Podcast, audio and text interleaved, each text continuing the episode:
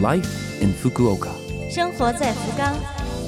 本节目由福冈市赞助。早上好，我是 DJ 露露。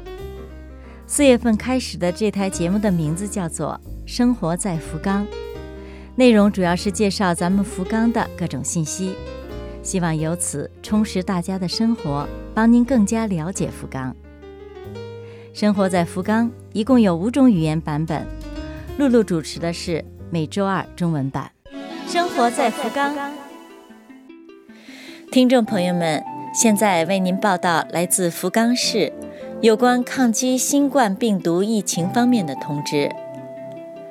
为了防止新冠病毒的进一步扩散，四月七日，福冈县发出了紧急事态宣言。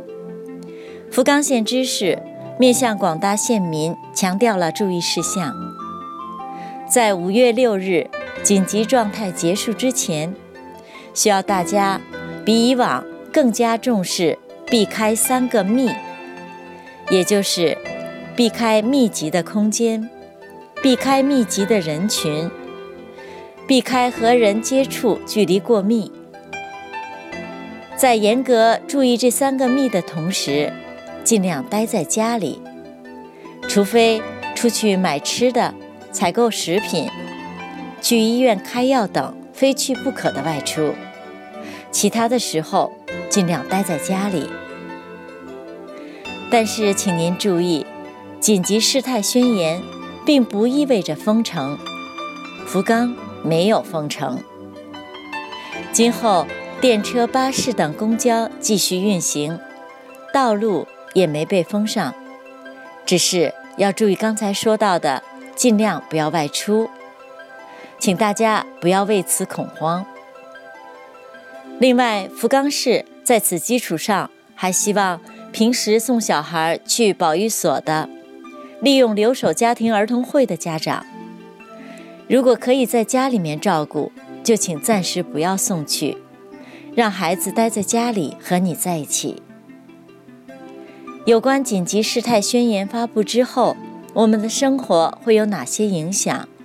需要注意哪些等的详细说明，请大家在福冈县。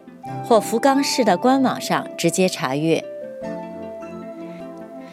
听众朋友们，现在为您报道来自福冈市有关抗击新冠病毒疫情方面的通知。